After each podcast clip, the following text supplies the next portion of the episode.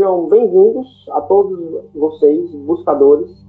É, é, um prazer ter vocês aqui na nossa live, a gente retomando esse trabalho depois de um, intervalinho aí de mais ou menos um ano. Eu fico muito feliz que tem pessoas que ainda têm interesse no tema, ainda está confiando aí no nosso trabalho, acompanhando a gente, está muito contente com isso. É, Para quem está chegando por agora, está meio sem entender, essa é a quarta live de um ciclo que a gente está desenvolvendo de estudos do tarô com relação à árvore da vida. Então a gente está comentando sobre um pouco de história, um pouco sobre cabala, um pouco sobre alquimia e também o tarô. Nosso tema central é a árvore da, os caminhos da árvore da vida, as esferas e os arcanos maiores. A gente ainda nem entrou na seara dos menores, né, Leopoldo? A gente está só nos maiores e já deu essa, essa trabalheira toda. A gente conversou sobre a estrutura deles, né? A gente falou sobre a estrutura, acho que no primeiro, né? No primeiro que fez um panorama geral, né? Então, só para situar o pessoal que chegou agora, continua, continua acompanhando, o meu tá abafado diretamente. Continua acompanhando, é, não, não, não, sai não, não vai ver a gravação não, você perde a oportunidade de ter interação ao vivo. Mas assim, tem mais outros três episódios aí e um episódio bônus para vocês. Então a gente fez no primeiro episódio um, um geralzão do tarô, da árvore da vida, para situar todo mundo, todo mundo ficar no mesmo nível. É, meu tá abafado, deve ser meu fone. Sempre é meu fone, problemático. No outro, a gente, a gente falou um pouco da. Aí eu fiz um, um episódio bônus sobre história, então tem um episódio bom sobre história, isso em podcast, esse da história só em podcast. Então não tem como vocês acessarem via YouTube.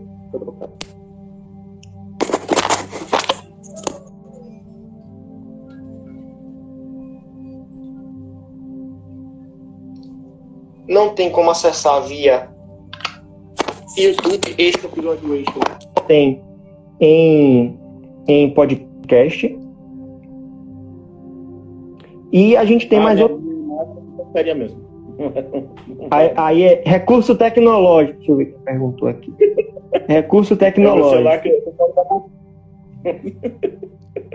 Então, aí tem esse primeiro, um geralzão, um episódio extra sobre história do tarô. Aí depois a gente começou a, a, subir a árvore da vida, então a gente já falou de alguns arcanos antes, fizemos um overview aí sobre essas esferas, os caminhos da árvore da vida e os primeiros arcanos, os primeiros arcanos maiores, como o mundo, é, a lua, o julgamento, a estrela, o sol, então já a torre, já fizemos esse, esse, essa primeira, esse ampassant, e hoje a gente vai dar continuidade até chegar, vamos tentar pelo menos é, arranhar, chegar em Keter, vamos ver se a gente consegue, vamos ver como é que faz, mas hoje a ideia é a gente parar no primeiro no primeiro véu, tá? Então vou deixar a oportunidade para o Leopoldo aí se apresentar também. Tem gente que ainda não conhece o Leopoldo. Então, Leopoldo, fala um pouquinho de ti rapidinho aí para situar o pessoal. Bom, boa noite a todos. Obrigado novamente, Roberto, pela, pelo espaço aí. Imagina. Para a gente poder trabalhar com o tarô. Nome é Leopoldo, estou estudante de, de hermetismo já há um tempinho. Né? A gente se conhece de alguns projetos que a gente faz junto. E estamos aí para passar um pouquinho de conhecimento, né? Um pouquinho que eu aprendi nesse vários cursos que eu fiz com várias pessoas diferentes, vários lugares diferentes. Então eu dei uma resumida em tudo e vou trazer aqui para vocês algo que eu pelo menos não escuto em todos os lugares. Assim, é, é, não que eu seja detentor do conhecimento master, mas eu, eu percebi que nessa obra do Wang tem muita coisa boa, coisa que vale a pena ser dita e, e é isso que a gente veio fazer. Maravilha. É, para o pessoal que quiser fazer perguntas, usa a caixinha de perguntas que tem aí, porque aí fica melhor para a gente fazer o gerenciamento ao longo da apresentação. Então, para a gente começar nosso tema, para quem está no YouTube, vai ser ótimo poder ver tudo. Quem está no podcast, usa um pouquinho a imaginação. Mas a gente vai trabalhar a árvore da vida, então a gente tem o, o diagrama. Eu vou tentar, na medida das explicações do Leopoldo, ir mostrando para você onde é que ele está, para onde é que a gente vai, o que é cada coisa. E para começar a nossa história, a gente está falando dos caminhos, e esses caminhos da, da, da árvore da vida têm associação com letras hebraicas. Leopoldo, você quer fazer uma passão sobre as letras hebraicas antes de eu, de eu começar a, falar, a, a introduzir que a gente vai começar a comentar?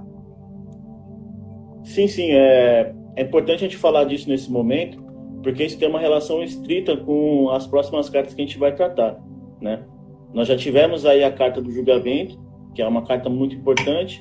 Agora vamos tratar da carta do pendurado e a próxima e última, né, no final de tudo, se Deus quiser, é a carta de Aleph, que é o louco ou o bobo, né? É, qual que é a importância dessas três cartas dentro do tarô e por que que ele tá, por que que o Roberto puxou esse gancho do, das letras hebraicas?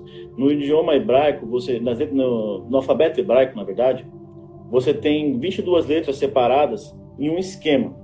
São três letras mães, que é o Aleph, Mem e Shin. Você tem sete letras que elas são duais, elas, elas são duplas, elas são chamadas de duplas, que é Gimel, Kaf, Tav, Resh, Dalet e Pé. E depois você tem as letras simples, que são 12, né? que é Re, Vav, Zain, Shet, Tet, Yod, Lamed, Nun, Samek, Ain, Zadi, Ku. Qual que é a importância disso? Para as três letras, as três letras maternas, cada uma delas está associada a um elemento. Então você tem Aleph associado ao ar, você tem Men associado à água e você tem Shin associado ao fogo. Depois, as sete letras duplas, elas são associadas aos sete planetas. E aqui é uma coisa legal que é um não um segredo, né, mas é uma, uma curiosidade que eu queria trazer para vocês. Vocês já devem ter se deparado com os símbolos astrológicos e se perguntado qual é o significado deles. Hoje isso vai ser revelado aqui. Bom, a gente vai começar com, com a lua, com o símbolo da lua, todo mundo sabe, uma luazinha, né, uma meia lua. Depois, você tem o símbolo de Júpiter. O símbolo de Júpiter, ele é um símbolo composto pelo símbolo da lua e pelo símbolo dos quatro elementos, que é aquela cruzetinha que tem no símbolo. Então ali você vai ver o que? a Lua influenciando os quatro elementos. Seria muito mais fácil se tiver. Você tem o símbolo de Júpiter aí, Roberto? Aqui, vocês conseguem ver a, a, a Lua sobre os quatro elementos. Depois é você tem Saturno.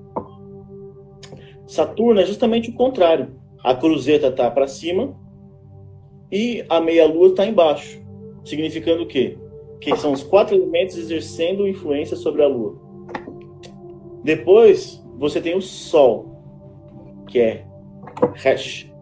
O Sol, ele é Sol e ele é representado por ele mesmo. Como todo, né, símbolo de magni, magni, magnificência, não sei se essa Magnificência, é. né? Magnificência, exatamente. Depois, você tem o símbolo de Vênus, que segue a mesma lógica. O Sol, sobre os quatro elementos. E para fechar, você vai pensar, bom, aí então para fechar, né, você tem Marte, que é os quatro elementos sobre o Sol. Não. Como o Sol é um símbolo de magnificência, acima dele só o princípio criador. Então você tem o elemento do enxofre atuando sobre o Sol. Por isso que muda a, a, e vira um, um triângulo ali na ponta, né? Formando aquele é o símbolo do enxofre sobre o Sol. Só uma curiosidade aí para a gente poder começar. Maravilha, show de bola. Então já posso puxar a primeira letra, o primeiro caminho? Show de bola. Então, 23 caminho, a letra é Men, o seu valor numérico é 40 e ela tem relação com a água, qualidade mediadora do feminino nas mudanças, tem relação com o signo de escorpião, planeta Marte, Plutão, Saturno e o elemento água. A cor azul escuro verde água, verde oliva, correspondente ao arcano da vida eterna, e a gente vai começar a falar do arcano o pendurado. Vamos lá. O espírito das nós águas. Paramos, nós paramos na morte, né? Essa morte tão maravilhosa. E agora nós passamos para a primeira grande, na segunda grande iniciação, né? que é a iniciação das águas. Por que uma iniciação? Esse é aquele momento onde você sai do mundo comum e você começa a perceber a influência do, do mundo, não vou dizer fantástico, mas do mundo oculto. Né? Seria você ganhar acesso aos seus conteúdos inconscientes dentro de um paradigma psicológico né? Você começar a perceber que a sua vida ela não é só movida pela sua parte racional, mas que existe todo um material por trás disso. Falando especificamente, intrinsecamente da carta, a gente vai ver que ela faz uma referência ao batismo nas águas, ali é João Batista, né, batizando Jesus. Mas se você pega a carta do, do, do Waite, você vai ver que ela faz uma referência direta a Votan, né, ao, ao Odin, a Votan, pendurado na, na Brasil e recebendo ali a, a, a iluminação das, das runas, né, o conhecimento das runas. O que significa isso na verdade? É, por que, que é um batismo nas águas? As águas do inconsciente, elas são um lugar onde habitam as nossas formas de pensamento, né?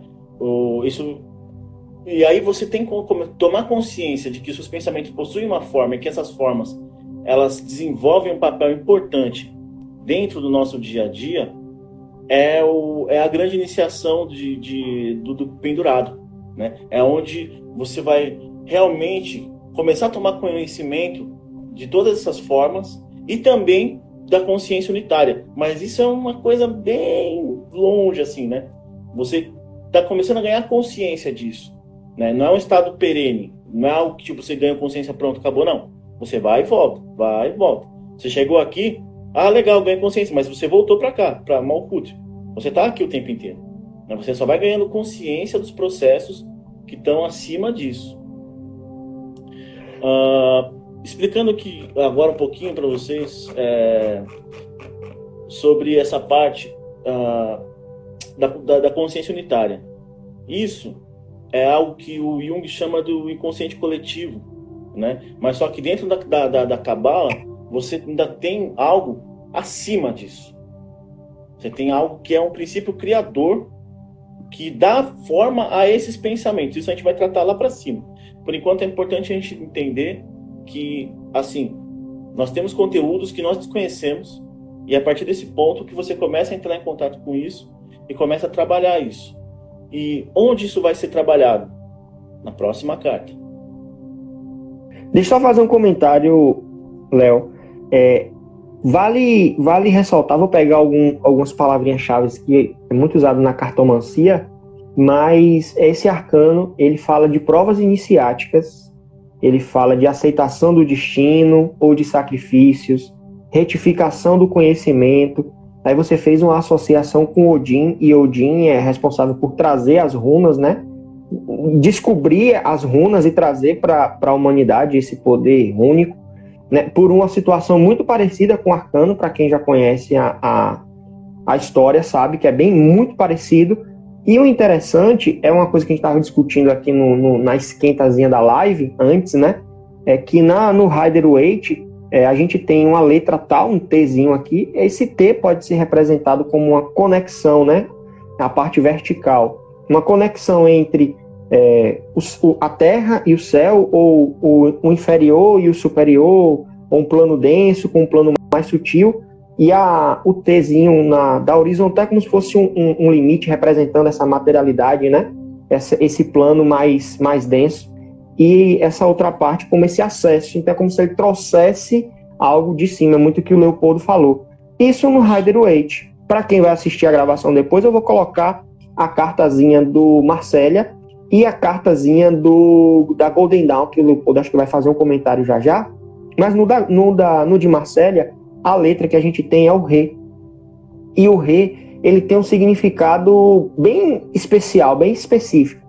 Ele representa uma espécie de janela tridimensional, colocar assim em termos bem mais simples, mas uma espécie de janela tridimensional onde você consegue acessar exatamente planos superiores. Então, apesar da gente trabalhar com dois, dois tarôs diferentes, eles sempre têm essa aproximação, apesar de não ser a letra do caminho, mas na iconografia da carta você tem essa tem condensado essa ideia.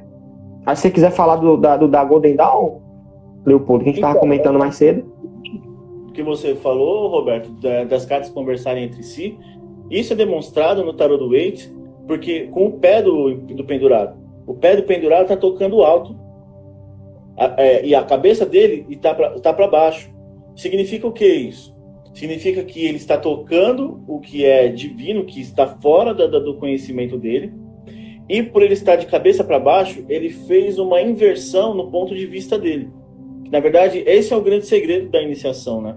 Você continua no mesmo mundo, mas o que muda é a forma como você enxerga esse mundo, a forma como você o interpreta.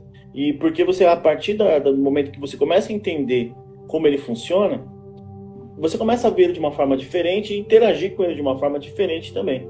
Então, é. o pé do pendurado está ali para cima. Aliás, uma coisa interessante é a relação que essa carta tem com todos os elementos, porque no, no, no tarô do, de Marcelo, se não me engano, tem 12 tocos ali, né? Simbolizando ali os 12 signos ali do zodíaco. Né?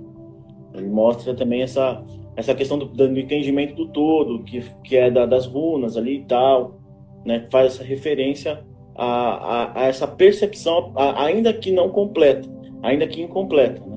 Mas você já tem essa percepção do todo, ainda que incompleta. É como se a gente conseguisse acessar, mas a gente ainda não está lá. Você consegue puxar algo de lá, mas você não está lá ainda. Você está aqui, mas está tendo acesso às informações lá, né? Na alquimia, a gente fala o seguinte: que a grande obra, o princípio dela, é trazer o nosso ponto de equilíbrio ao ponto de equilíbrio do universo. Enquanto você não consegue fazer isso, enquanto você não consegue se alinhar com o universo, né, você fica nesse vai e volta. Você fica nessa, nesse vai e volta. Então você acessa as informações e volta, acessa informações e volta. Seria algo mais ou menos assim: você ter consciência de tudo aquilo que está te influenciando e ao mesmo tempo você voltar para sua vida rotineira com os seus traumas, os seus estresses, com você tem você, enquanto você você ganha consciência deles, sabe que você tem esses problemas, mas eles te afetam, eles continuam te afetando. Né? Se a gente colocar isso dentro do nosso dia a dia, seria isso. Entendi. Só para situar, só para situar a galera, onde que a gente está, na, nas esferas. Então a gente está. É, do outro lado, do outro lado. É porque para você fica invertido, não? É, é porque para você fica invertido, mas é aqui, ó, o desenho do, do enforcado aqui, ó. Isso aí. Então a gente está em Rod indo para Geburá. Geburá, Geburá, né? Rod é o esplendor, a glória. Geburá, força, poder, justiça, severidade e medo. E é importante ressaltar, Roberto, você pode mostrar a, a árvore para gente Todo. rapidinho? Mostro, sim, com certeza. As duas cartas, elas estão formando linhas paralelas. As duas cartas importantes que a gente vai tratar agora. Que é essa que a gente acabou de falar, do pendurado. E a próxima, que é a rola da fortuna, que é complementar a ela. Essas, essas duas cartas, elas são uma complementar a outra. Uma fala do, do processo interno e a outra fala do processo externo. Uma, ela fala da meditação, do, do, do, do trabalho interior, e a outra fala da, da parte externa, do chamado à ação, do que precisa realmente ser feito, né? Como, como continuar subindo, como continuar é, se deslocando para cima nesse nível de consciência. Massa. Então, só dando continuidade, a gente acha que pela deixa do Leopoldo, acho que a gente já pode ir para CAF, que é o 21 primeiro, é, tem valor numérico 20. CAF é a letra a, me perdoem a pronúncia, quem estiver ouvindo no podcast, não me mate, não me mate, quem estiver também no YouTube, não me mate depois. Mas CAF, valor numérico 20, a palma da mão, tem relação com Leão, Marte, Júpiter, cor violeta, azul, púrpura brilhante, azul brilhante, raiado de amarelo, correspondente ao arcano da Virgem. É, seria a, o arcano 10, a roda da fortuna, as forças da vida. Beleza. Uh, aqui, essa é uma carta muito interessante, porque ela vai, como eu falei, ela vai tratar do modus operandi. Ela é uma carta misteriosa, porque ela tem muitos elementos na carta e você fica sempre perdido olhando, falando, pô, o que tem a ver tudo isso daí tal, essa roda, esse, esse, esse cara esquisito aí, ou monte de bicho, esse monte de coisa.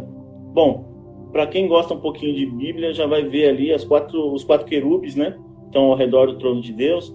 Você vai ter ali o sinocéfalo, esse bichinho aí embaixo, que é o mensageiro de Mercúrio, de, que é o grande né, criador, né, o, grande, o grande princípio manifestador.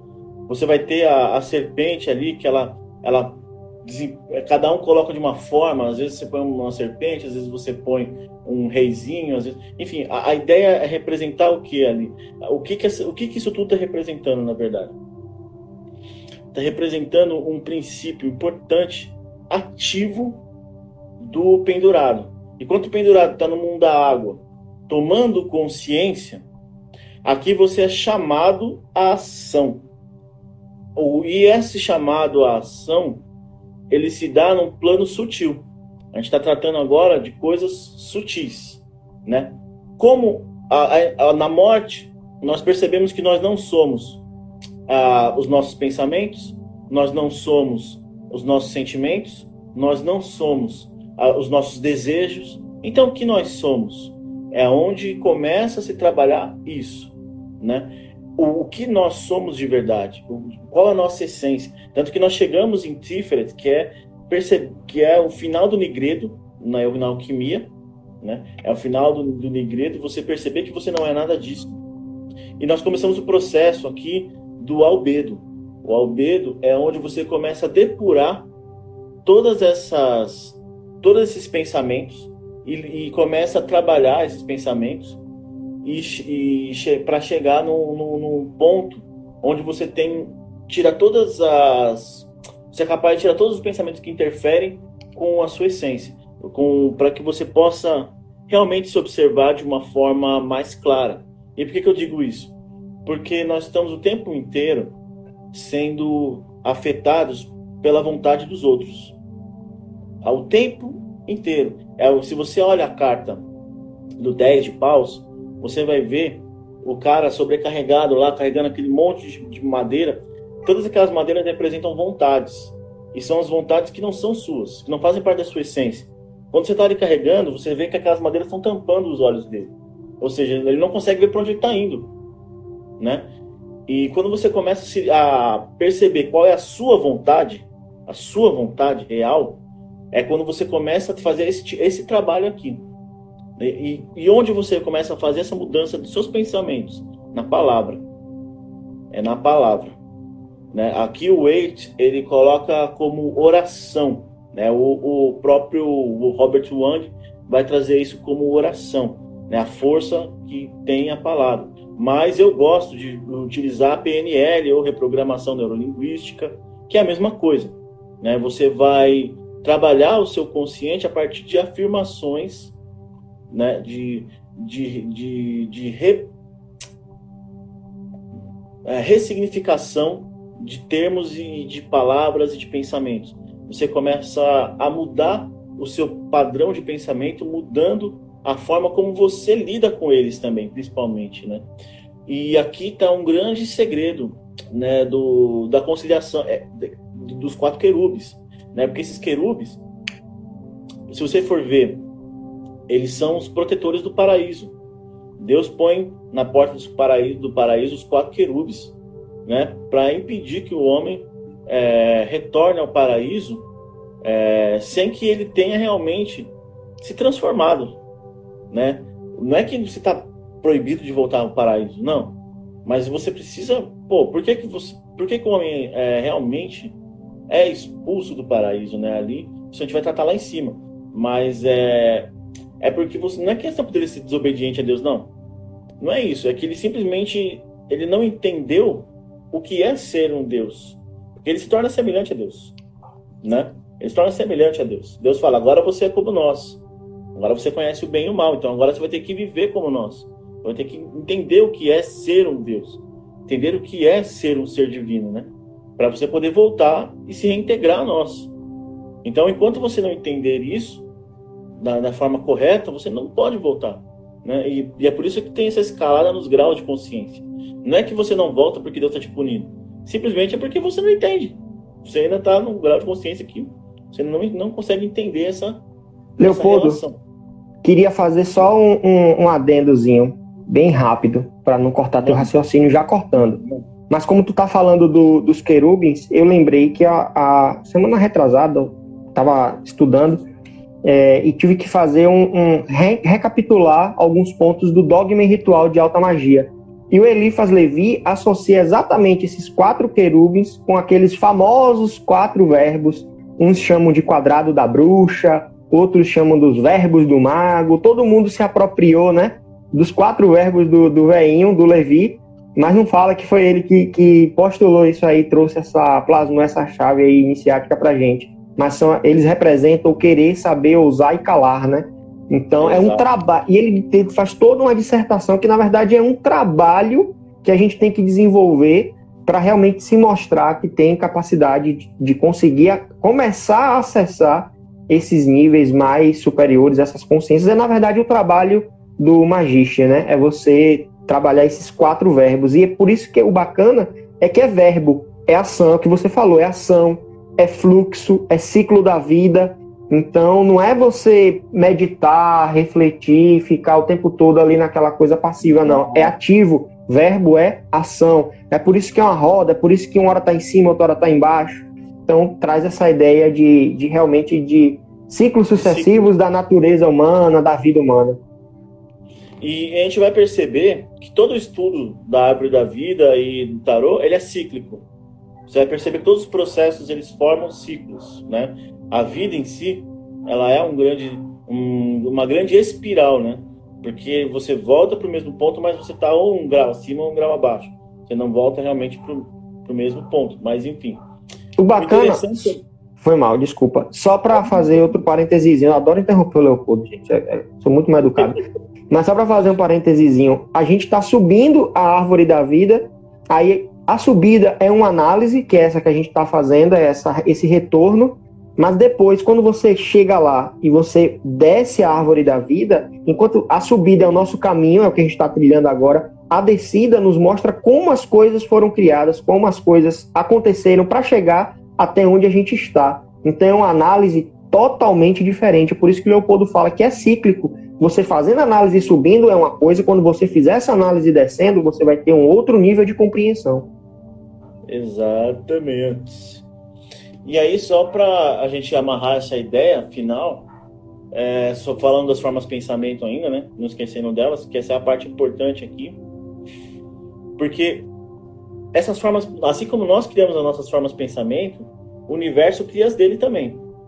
Né? Nós estamos dentro dessa grande mente, assim, entre aspas. Se for pegar o Caibalion, é disso que ele fala. Então, é, a ideia é alinhar essas duas vontades. Essa vontade humana e essa vontade divina. No caso, colocar assim, porque na real não é isso, mas enfim. É, e como você faz isso? Alinhando seus pensamentos. E na carta, você vai ter aqui um, um mistério do Sol Coágula, né? Que é o, o que significa isso. Isso é uma. É, vamos colocar assim. Você vai trazer, você vai dissolver o, aquele pensamento e você vai coagular um novo pensamento. E como você faz isso? como eu falei, através desse processo de. É, vamos poder colocar. Uma assim, reprogramação, né? Que você falou, reprogramação, ou, ressignificação. Até mesmo uma, uma fervorosidade. Eu acho que a, essa fervorosidade é algo mais, mais, mais importante. Eu vou até depois trazer. É que assim, o que acontece? Muita gente fala dessa questão da vontade mágica. Né? Eu acho que isso ficou muito pouco trabalhado quando a gente estava falando da, do Nigredo ali, da morte e tal. Porque todo esse processo não é simples, tá? Não é algo simples. Você primeiro sair desse mundo é, concreto e querer se conhecer, começar a se depurar. Isso já exige uma vontade absurda, né? E você achar que porque você conseguiu se depurar, você ainda você já está apto não é verdade, porque dentro da sua cabeça você ainda tem um, um segundo ciclo de depuração, e depois você chegar lá em cima, você vai ter um terceiro ciclo de depuração de, de conteúdos que você nem conhece, coisas que você desconhece, né, que fazem parte de você, que já faziam parte de você desde o começo, já eram parte de você desde o começo. E é esse é, que é, é a grande sacada. É por isso que você tem lá o conhece-te a ti mesmo, né? É, é porque esse processo todo ele é muito complexo. Né? Você olhar para si e realmente é, ser honesto consigo mesmo e reconhecer com sinceridade os seus limites, as suas, a, sua, a sua parte ruim, né? a sua parte maléfica, todos nós temos, reconhecer isso com sinceridade. E quando a gente fala disso, a gente não põe uma moral. Né? O, importante de, de, o importante aqui é essa questão da moral, ela não existe. Mas o importante é a gente entender que existem coisas que, que vão trabalhar a favor e outras que vão trabalhar contra o seu desenvolvimento pessoal. Uma coisa que eu sempre falo, eu não gosto de relativizar o mal, porque para mim isso não existe. É muito fácil relativizar o mal quando não é a faca que vai cortar a sua carne, né? Então a gente sabe quando algo é bom e quando algo é ruim, né, de uma forma meio que natural. Todo o resto pode ser relativizado, mas existem coisas que não. E disso a gente vai tratar na próxima carta, se não me engano. Isso, é a próxima carta. Mas eu queria falar com vocês um pouquinho antes do, das formas pensamento. Né? O que vem a ser uma forma pensamento de, de fato. Todo mundo é regido por grandes ideias. Todo mundo, tá? É, conduzido por ideias de justiça, conduzido por ideias de amor, conduzido por ideias de, de respeito, de moral. Todos nós somos conduzidos por essas ideias. Todos. O tempo inteiro você para, fala assim: ah, putz, o que, que eu vou fazer agora? Você está trazendo. E, e aí vem todo um conteúdo nesse momento que pode não ser seu. Por exemplo, ah, tô com fome. Aí vem lá, puta, vou comer o um McDonald's. Mas você, é você que quer comer McDonald's, ou de tanto você assistir aquela propaganda, a primeira coisa que veio à sua mente foi comer no McDonald's. É disso que a gente está falando aqui. Essas formas de pensamento que são de vários níveis, né? E isso, lógico, é no nível básico, tá? A gente, vai, a gente pode jogar isso cada vez mais profundo do nosso inconsciente, né? Por exemplo, Pô, por que, que eu não gosto de pessoas que têm esse tipo de aparência? Pode ser porque você tem um trauma ou que você sofreu um trauma lá no, no seu passado e aquele conteúdo volta de forma inconsciente, você nem tem noção disso.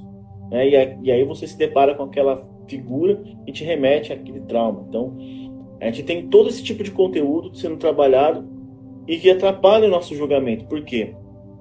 O que é Tiferet, de fato? O que, que é essa essência de fato? É a nossa autoconsciência. É a nossa autoconsciência. É a consciência da consciência. É você ter consciência que você tem uma consciência. É mais ou menos isso mesmo que acontece lá. e, e, como é que funciona isso? Parece meio uma loucura, assim, falar. Mas é você estar consciente de todos os processos o tempo inteiro. O Gurdjieff... É, é, tem aqui aquele livro O Poder do Agora, né? Que é essa ideia, é a presença, o eu sou, né? Eu estou aqui. É o quarto caminho, né? Do, do Gurdjieff, né? Também, que ele vai tratar justamente disso. Você está consciente o tempo inteiro. Né? Tá um desperto, né? Exato. Um exercício bom para isso é para você, é, por exemplo, você fechar a porta da sua casa, você pensar, eu estou fechando a porta por quê? Porque a gente, muitas, muitas vezes a gente está no automático, no automático o tempo inteiro. A gente tem que quebrar esse automatismo. A gente tem que trazer a nossa consciência sempre pro, pro, pro primeiro plano. Isso vai, na, no, isso vai despertar na gente também é, consciência para os nossos processos inconscientes. Porque o nosso cérebro ele funciona com analogias. Ele é uma, maquininha muito louca. E, e, conforme a gente vai trabalhando nossa consciência, a gente vai ganhando consciência de outras coisas. É como o pessoal fala: dinheiro chama dinheiro, consciência chama consciência. E é um processo contínuo. Mas enfim. E é por isso é... que a roda da fortuna é ciclo, né? Porque é processo contínuo. É um processo contínuo, exatamente. Só para é... situar a galera, ó, deixa eu só mostrar o caminho que a gente está aqui na Árvore da Vida. Ó. E a gente está em Net, Netzar, eu sou péssimo nessas pronúncias, e Resed. O Leopoldo aí me corrige se eu estiver falando errado. É, aí Netzar é vitória, conquista, permanência, e Resed, misericórdia, amor, grandeza, glória e majestade. E eu só queria só finalizar, Roberto, para a gente passar para a próxima carta, uhum. é, falando de uma forma prática de como isso se aplica à nossa vida, às formas de pensamento. Por exemplo, uh, quando a gente fala de sistema, ah, o sistema é mau, o sistema. Cara, o sistema tem nome. São pessoas, são interesses. Essas pessoas elas têm interesse físico, elas têm conta bancária. Ah, mas a empresa mandou. Não foi a empresa que te mandou embora. Foi algum diretor, alguma pessoa ali dentro. Foi uma pessoa, foi uma decisão tomada por alguém. Eles, é, são sempre seres humanos.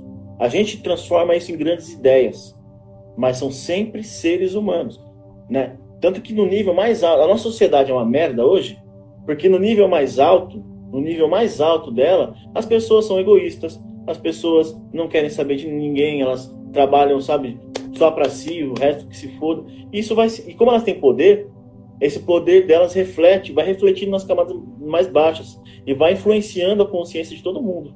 Olha como isso é uma ideia, é uma ideia, é uma ideia. É uma ideia que elas têm sobre si que, que atravessa toda a humanidade, que arrebenta o nosso planeta inteiro. Nós somos regidos por essas ideias. Você percebe como a forma de pensamento são importantes, são poderosas. E vou dar uma dica, uma dica de filme para o final de semana. Assiste o V de Vingança, é exatamente o que o Leopoldo falou. Muito bom. Assiste o V de Vingança, já fica como dica aí. Então, para passando, porque eu acho que muito provavelmente, Leopoldo, para a gente finalizar a live, a gente vai ter que fechar essa, abrir uma outra, para poder dar continuidade. É, para poder dar continuidade.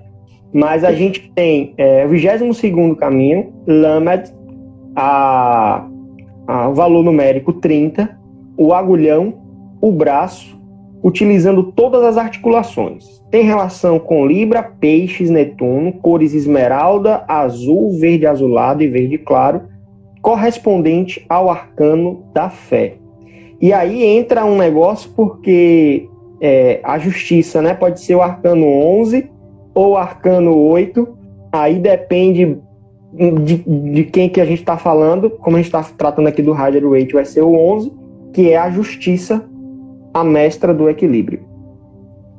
É, independente da posição que ela esteja, o importante é a regência dela, que é Libra, e que Libra é um signo regido por Vênus, né? Isso, tudo isso, aliás, você jovem místico, que decorou todos e tudo isso e não entendeu ainda o que isso significa, você vai começar a entender isso agora, porque essas regências, tudo isso tem um significado iniciático por trás muito maior.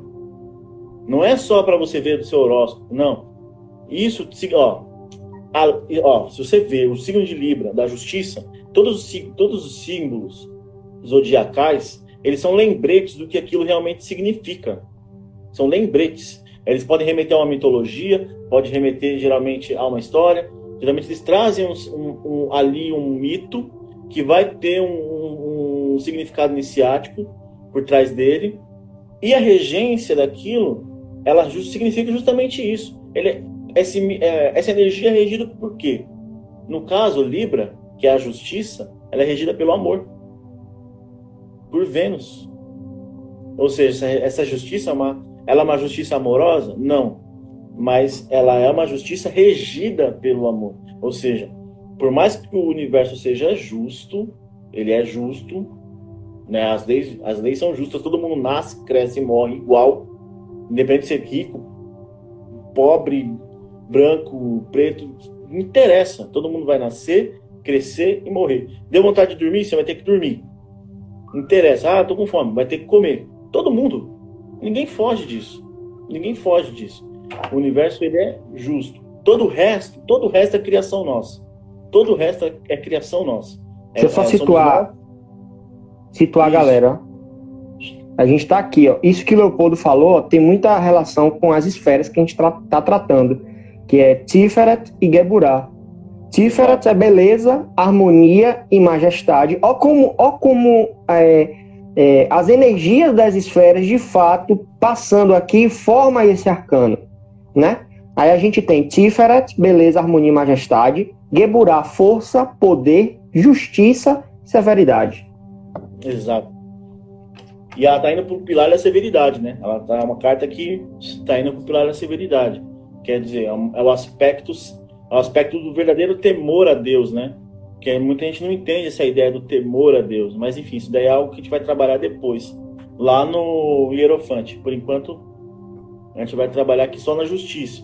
Porque a justiça é, ela é, assim como a estrela e o sol, essas cartas que estão ali dentro da árvore da vida, for, é, formando esse ângulo de 45 graus, é, essas cartas elas são meio que é, uma explicação, uma dica, uma forma, a forma de se fazer as coisas, né?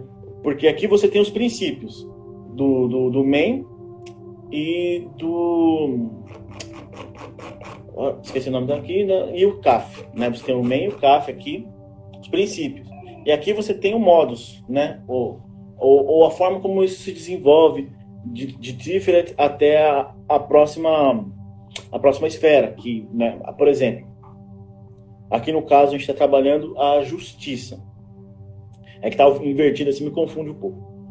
Aqui nós vamos falar das leis naturais, né? Apesar de tudo, de tudo dessas formas, pensamentos e tal, que a gente cria, é, deu para ficar claro. Eu acho que ficou claro agora. Quando o pessoal fala, ah, nós somos co-criadores, então vamos ficar lá é, só vibrando no positivo que vai dar tudo certo. Não, esquece isso. Isso não existe. Por quê? Porque você tem que agir. E o universo ele vai ser justo com todo mundo. Né? Se você, pô, tem uma forma de pensamento que ela está te, te, agindo, te agindo sobre você, você tem que tomar consciência dela e tomar uma ação com relação àquilo. Porra, tipo, sei lá, é, tem lá uma marca de, de roupa que custa 300 reais, que eu quero muito comprar. Aí eu vou ficar me matando para comprar aquela roupa. Hoje eu tomei consciência que, tipo, eu posso comprar uma roupa exatamente igual por 50 reais. Por que raios da desgrama eu vou continuar me esforçando, quebrando a cabeça para comprar aquela roupa de 300 reais? Não, tem que tomar uma ação, ir lá e comprar outra de 50. Entendeu? É, é o que o Roberto estava falando agora há pouco. Essas coisas nos evocam a ação, elas nos trazem a ação. Né? E a justiça, ela é uma carta especial.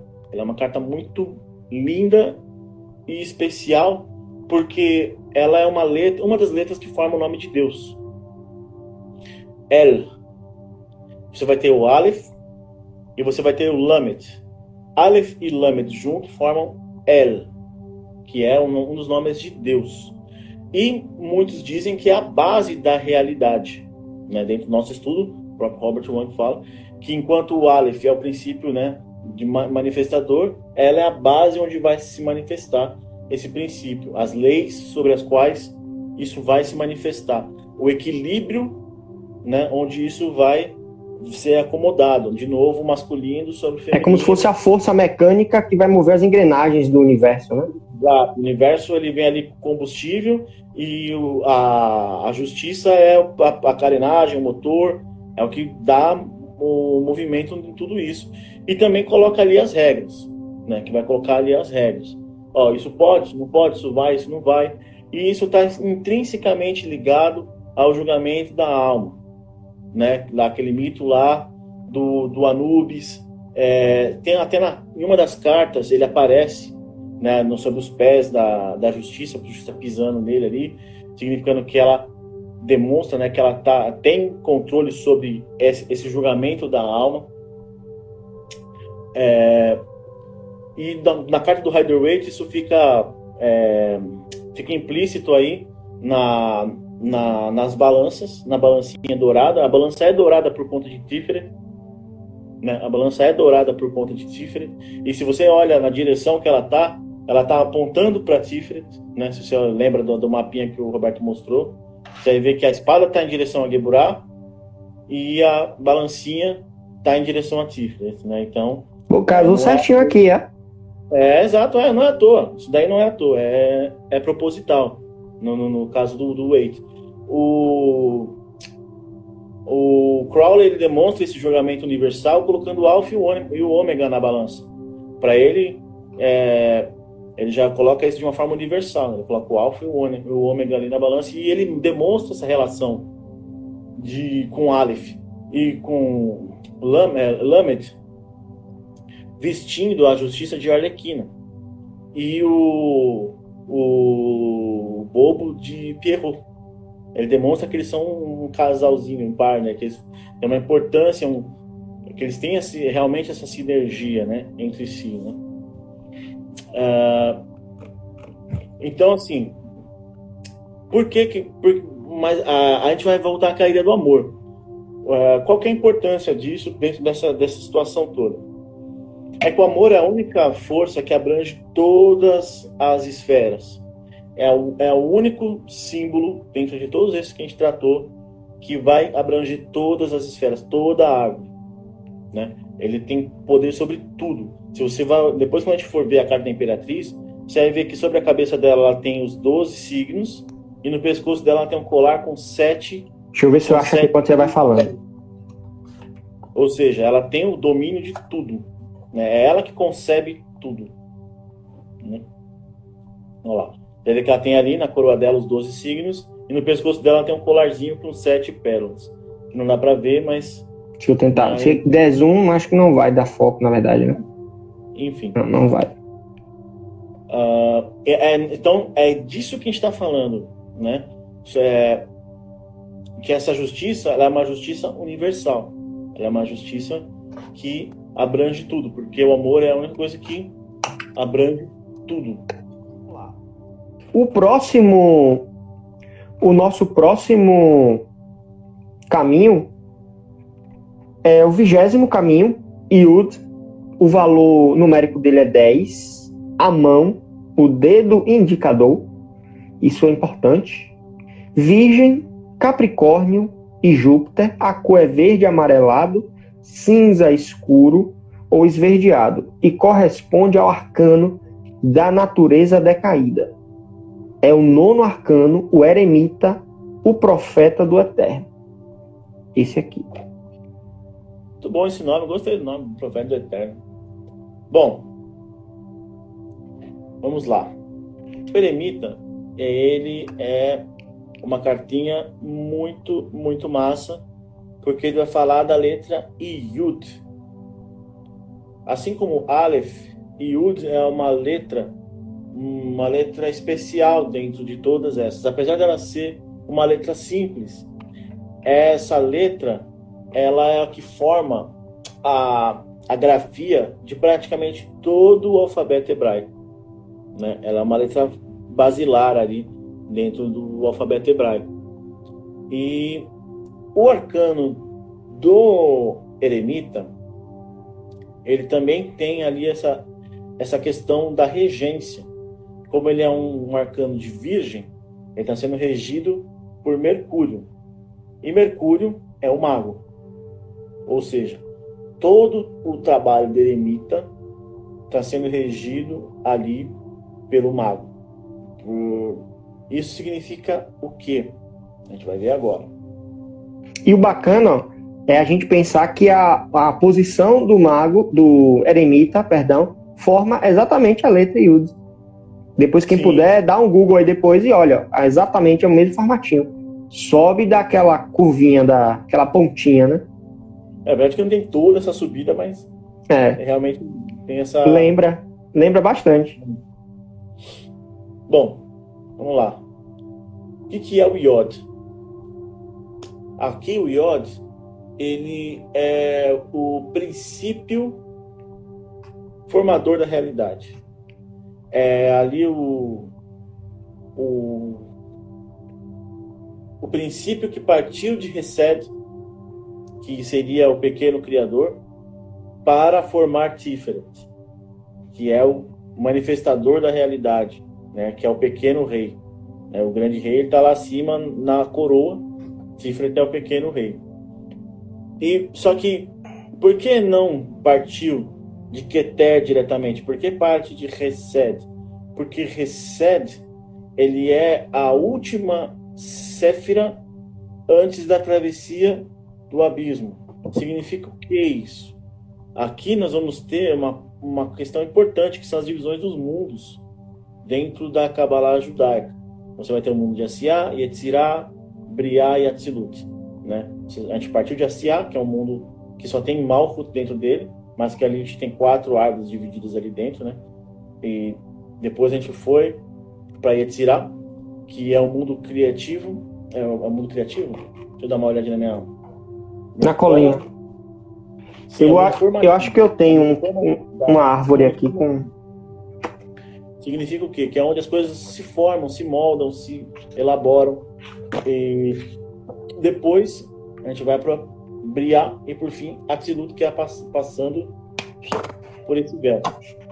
Uh... Aqui tem os véus para ajudar a galera. Cada linhazinha dessa aqui, ó, são esses véus que o Leopoldo tá falando. Exato. O que ele falou é esse aqui, ó. É, o. O, é azul, o azulzinho aqui é o Reset Tiferet. Isso.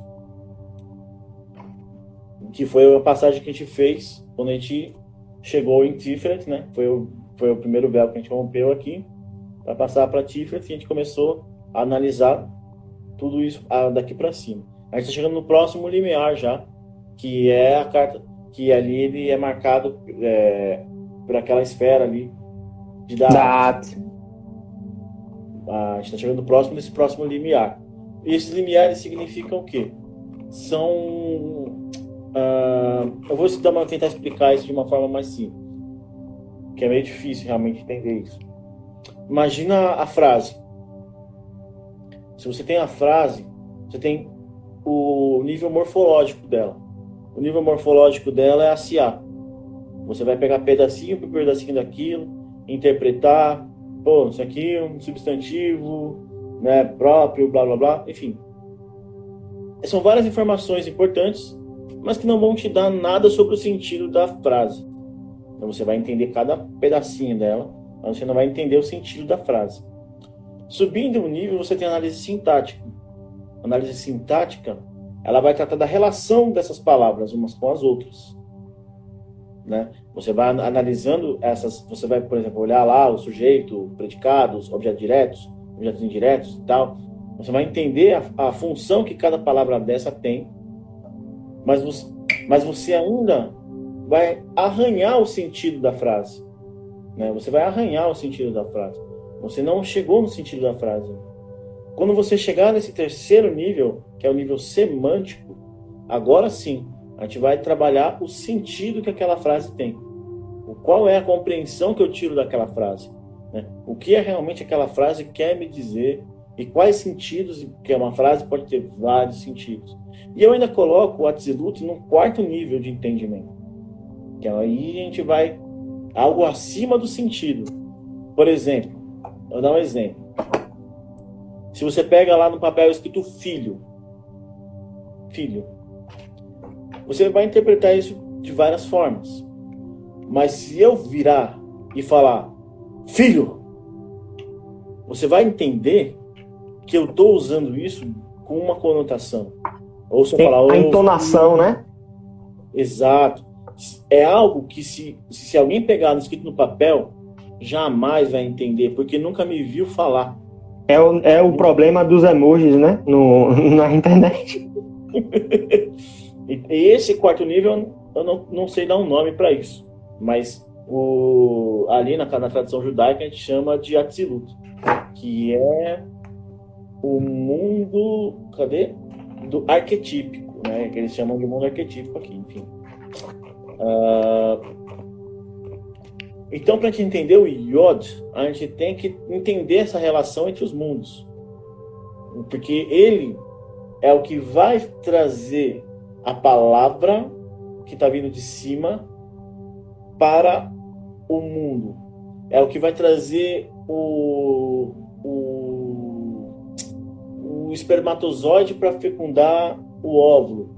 É o que vai trazer a essência divina para a essência humana. É, ele faz, ele é a ponte entre o, é, o princípio formado de uma ideia e a formação dessa ideia e concretização dessa ideia. É muito difícil trabalhar isso de uma forma, como eu falei, a partir daqui as coisas começam a ficar bem subjetivas. Então é bem difícil trabalhar esses conceitos. Uh, dentro do processo, é, dentro do processo nosso particular de subida, esse é o momento de sublimação. O que significa isso? Sublimação é quando você começa a separar a sua mente, né, da essência mundana, da essência da sua essência verdadeira, através da é, quando é, a sublimação é justamente aquele momento onde você começa a praticar tudo aquilo que a gente falou até agora, né? E aqui a carta ela vai evocar novamente, como ela está do lado é, direito, ela vai evocar, é, elas ficam fazendo essas essas permutações, mas aqui ela vai evocar um processo interno enquanto que a justiça está falando de um processo externo. Elas estão sempre fazendo esse tipo de permutação. Enquanto uma está falando, falando de uma parte externa, outra está falando de uma parte interna. Você pode ver que, apesar da roda da fortuna estar tá do lado da misericórdia, ela está falando de um processo externo, enquanto o enforcado está falando de um processo interno. Aqui já é o contrário, justiça está falando de um processo externo e o, o eremita está falando de um processo interno. Ah, mas elas estão sempre se complementando, elas estão sempre trabalhando juntas. Uma, uma explica e a outra fala: olha, é, as coisas são assim, e a outra fala: você tem que fazer isso. Uma fala: ah, o negócio é desse jeito, você tem que ir para lá. Esse processo de sublimação ele é um processo interno, é um processo totalmente reclusivo, né? Enquanto você estava trabalhando até agora com o mundo, entendendo o mundo, como o mundo funciona, como as coisas funcionam lá de fora, agora você vai perseguir o que está a essência na sua forma mais sublime e mais límpida, né? Porque muita gente acha que chegar em Tiferet é, pô, legal, conseguir. Não, você ainda tá cheio de, de, de, de... Ainda tem muita estrada pela frente, né? É, e tá cheio de conteúdos para você trabalhar. Você, dentro da alquimia, a gente chama esse processo de albedo, né? Você tá dentro do albedo ali, né? dentro de todo aquele escopo do albedo. Aí fala, pô, o símbolo do albedo é um leão. Você vai ver que o leão ele só vai ser domado na força. Aí você fala, pô, o símbolo do, do Nigredo é um corvo. Você vai ver que o corvo ele apareceu ontem na carta da morte, lá atrás. Então quer dizer, tudo isso não é à toa, esses símbolos não estão na carta, nas cartas à toa, tá? Eles estão dando realmente essa ideia de que, ó, a gente encerrou um processo aqui, vai começar outro. O bacana, um o bacana é que essa, essa, o arcano, se você analisar, ele tem uma ideia de, na, na parte simbólica, né, de meditação, saber desligar-se, reavaliação da vida e dos objetivos, recolhimento, é, sabedoria, então, estudo era onde eu ia chegar. Né? Eu estava dando todo esse escopo para a gente poder entender. Uhum. Você pode ver que o, o, eremita, assim como Jesus caminhando pelo deserto, né, sozinho, ele está no deserto. Ele está num lugar vazio, não tem nada. É só ele, a capinha dele, né, a, o, o, o, cajado e a, e a lanterna. E que, lanterna, que vai iluminar só um pedacinho do caminho, né? E você pode ver que essa lanterna ela tem uma estrela dentro. É uma estrela que está lá dentro né? Que essa é a luz da essência. Ele está sendo guiado pela essência. Ele está olhando para é, para aquilo, para onde aquilo está iluminando. Que é o que o Roberto falou. Só vai iluminar um pedacinho. Por quê? Por quê? Essa é a parte mais legal dessa história. O, existe uma ideia de que a sombra é uma espécie de luz que a gente não consegue enxergar que está fora do nosso escopo de percepção, mas que seria, vai, o universo estaria iluminado por essa sombra, né, e te enxergaria o, a, o efeito da luz nessa sombra, né? A gente, nosso nosso sistema ele é, ele trabalha para enxergar o efeito dessa, da luz nessa, nessa, sombra. Isso daí não sei se tá certo, se tá errado, se tem a ver, se não tá. Tô só jogando aqui o que eu ouvi por aí. Né? Mas o interessante é que, de uma forma simbólica, isso funciona muito bem. Né? Porque o, se você for pegar toda a criação, ela é algo totalmente desconhecido. Tudo que está além do, do, do, dessa, desse momento, que a gente chama de abismo, o abismo ele todo o material desconhecido, tudo aquilo que é mais profundo, que é mais vasto, é, é mais profundo dentro de, da nossa psique e do próprio universo, está além desse abismo. Mas faz parte dele. E essa é que é a grande graça, é a grande piada. Né?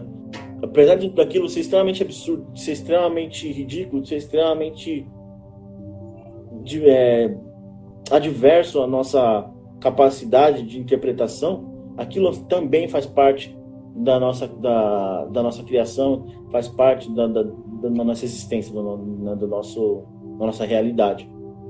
E o eremita, ele vai percorrer justamente por esse caminho. Ele vai sendo é, guiado para dentro de si, cada vez mais profundo, né? Como falou, quebrando essas formas de pensamento, eliminando, depurando, purificando. Aqui nesse momento você já depurou tudo. Você está na parte de sublimar está na sublimação, de separação separar ali o joio do trigo, separar o denso do sutil, separarás a terra do fogo e o sutil do espesso, docemente e com grande desvelo, pois ele ascende da terra e descende do céu, e revela as coisas superiores e inferiores. Para quem sabe a tábua de esmeralda, sabe que processo a gente está falando é dessa parte aí. E isso tudo, por que, que, gente, por que, que ele é a mão? Né? Por que, que é o símbolo é a mão? Porque é a mão do Logos. Né? É, é a mão do Logos. É o conceito de, de Logos, aí é a mente que está acima da mente, né? É aquela mente superior que a gente está dentro dela, que seria lá dentro do Caibalho, a mente de Deus e tal. Enfim, aí a gente pode colocar o, uh, o inconsciente coletivo, sei lá, né, como você queira chamar isso. A, a grande questão é nós somos uma mistura um do outro. Por mais que a gente entenda isso ou não, queira entender isso ou não. É, isso não é algo é, metafísico. Como a gente falou, se uma empresa com propaganda consegue afetar o seu comportamento, com certeza é, qualquer outra coisa pode afetar o nosso dia a dia, o nosso comportamento. Né? Eu, se eu chegar em você e começar a conversar com você, eu já vou começar a modificar a forma como você pensa, como você vê o mundo. Você já vai ter um pouco de mim em você. E, tipo, tá, e ainda mais hoje na era da informação, a gente tem acesso a tantas coisas, pô, aí mesmo que a gente vai ter toda essa permutação de uma forma muito mais acelerada. Aí que a gente vai se, se, se fragmentando cada vez mais dentro desse inconsciente coletivo, né? Que é justamente isso. Por que, que uma pessoa fica extremamente famosa do nada? Porque você pode ver que várias pessoas começam a ratificar ela. Né? E isso é um processo maluco. É, se o Roberto fosse alguém famoso, por exemplo, eu ficaria famoso hoje. Porque ele está me ratificando. Eu poderia estar tá falando isso aqui numa live minha no, no, meu Instagram. Agora, se ele virar e falar assim, não, Leopoldo é um cara que manja, tá, presta atenção no que ele está falando. Aí pronto, todo mundo ia começar a me seguir, aquela coisa. E você entende como é um processo extremamente simples e que muda a nossa vida de uma forma profunda. É, é, é, isso é o Logos. Né? É, essa ideia de algo maior do que, do que a nossa própria mente nos influencia o tempo inteiro. Né? E olha que bacana, o pessoal fica almejando tanto chegar em Tiferet, coloca como objetivo de vida chegar em Tiferet, e olha quanta coisa a gente ainda tem a ser trabalhado além de Tiferet, né? Tiferet é só, como você falou, é uma das primeiras iniciações, né? É, é, é onde você toma conhecimento das, de como as coisas realmente funcionam. Né? É, antes de Tiferet, você achar, ah, pô, já estou iniciado. Não, cara, você está começando ali, você está começando a querer entender. Você tá e é um processo não é não é errado você é, não conseguir, porque é medonho, é medonho. Você se deparar com o desconhecido é medonho, né? Principalmente quando esse desconhecido é você, quando você é esse desconhecido. E quantas pessoas não são, não são desconhecidas para si, né? Se, é, em, em, si não se conhecem, né? Não, não consegui me expressar bem, mas é, são, tá, tá, não tem nem consciência de si, não habita o corpo, mas não se conhece nas camadas mais profundas, porque está nesse ciclo desses gatilhos mentais que você falou e não consegue se perceber, se conhecer, saber como, como reagir a si próprio. É um negócio doido. Exato. Bom, eu acho que com isso a gente pode passar para. Para a gente fechar, né? Para a próxima cartinha. Show de bola. Ah, só para a gente acabou já falando do caminho que, que do do eremita, que é Tiferet Rezed, mas se não me engano a gente já falou. A próxima letra, o próximo caminho é... Ah, desculpa, desculpa, desculpa, ah. desculpa, desculpa te interromper. Pode falar, Leopoldo, fica à vontade. É, tem uma pessoa que ela fez uma pergunta na live anterior do que eram aqueles iodes na Lua. O que, que eram aqueles iodes na Lua? Ah, eu lembro dessa pergunta. Responder.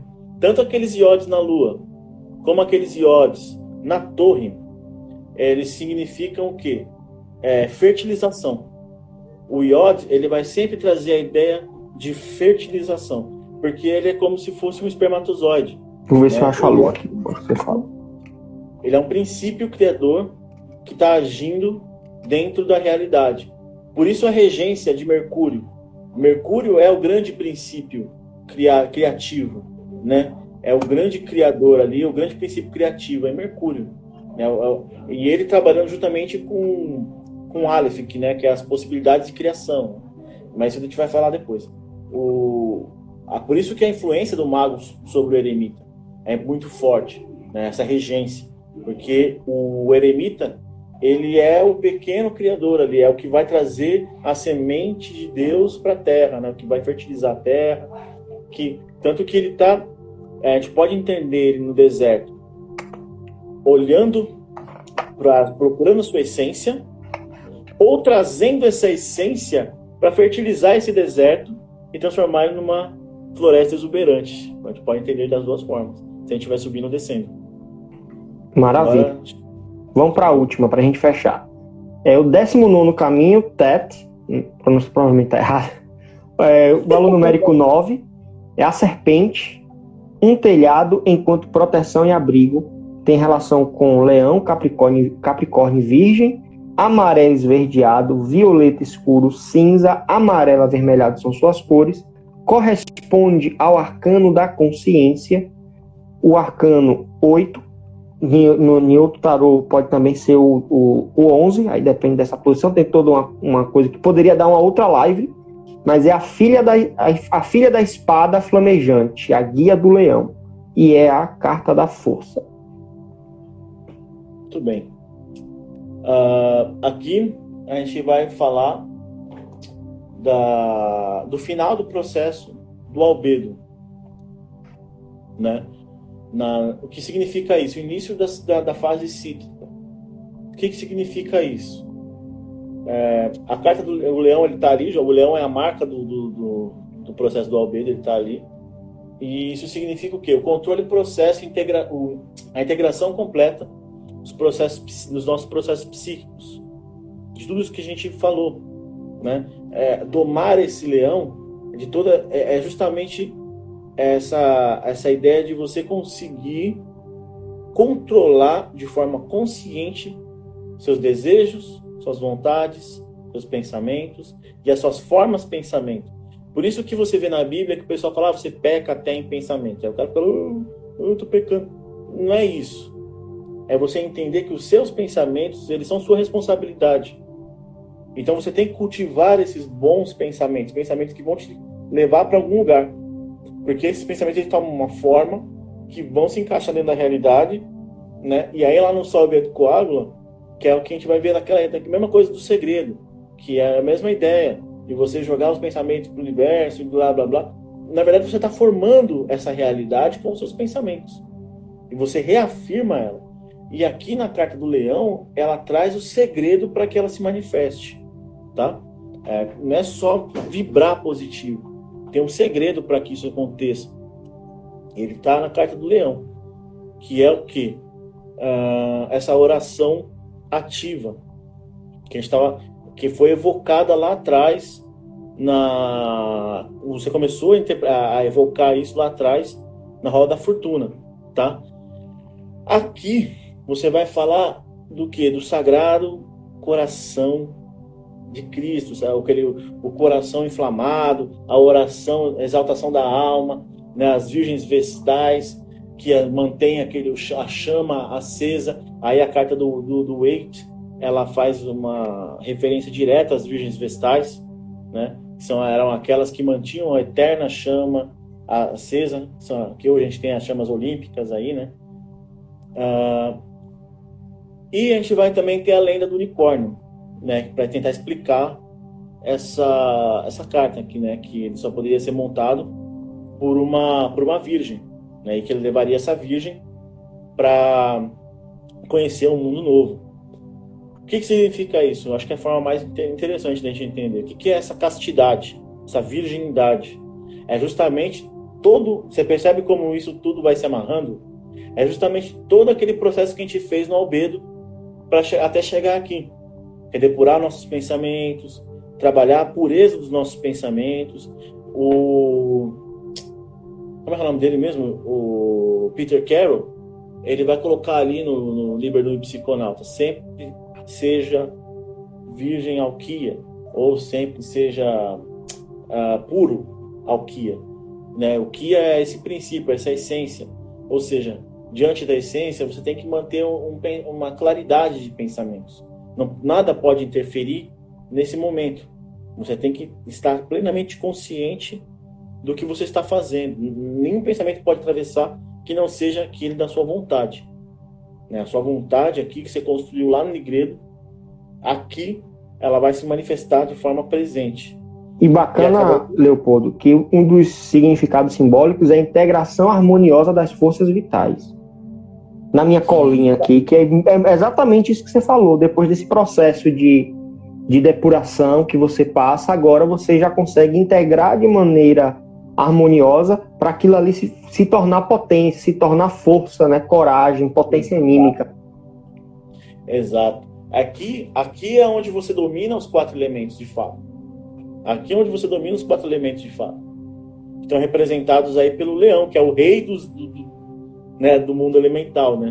Ele é um grande rei, é por isso que é o rei é o, é o, o leão é o rei dos animais. O rei, é o rei dos animais. Né? todas essas coisinhas elas vão se alinhavando, né? E, a, e, você vê que algumas coisas foram perpetuadas sem o seu entendimento correto sobre aquilo, principalmente mitos e lendas, histórias, né? E aqui, ó, a gente tem dois processos dentro dessa dentro dessa questão.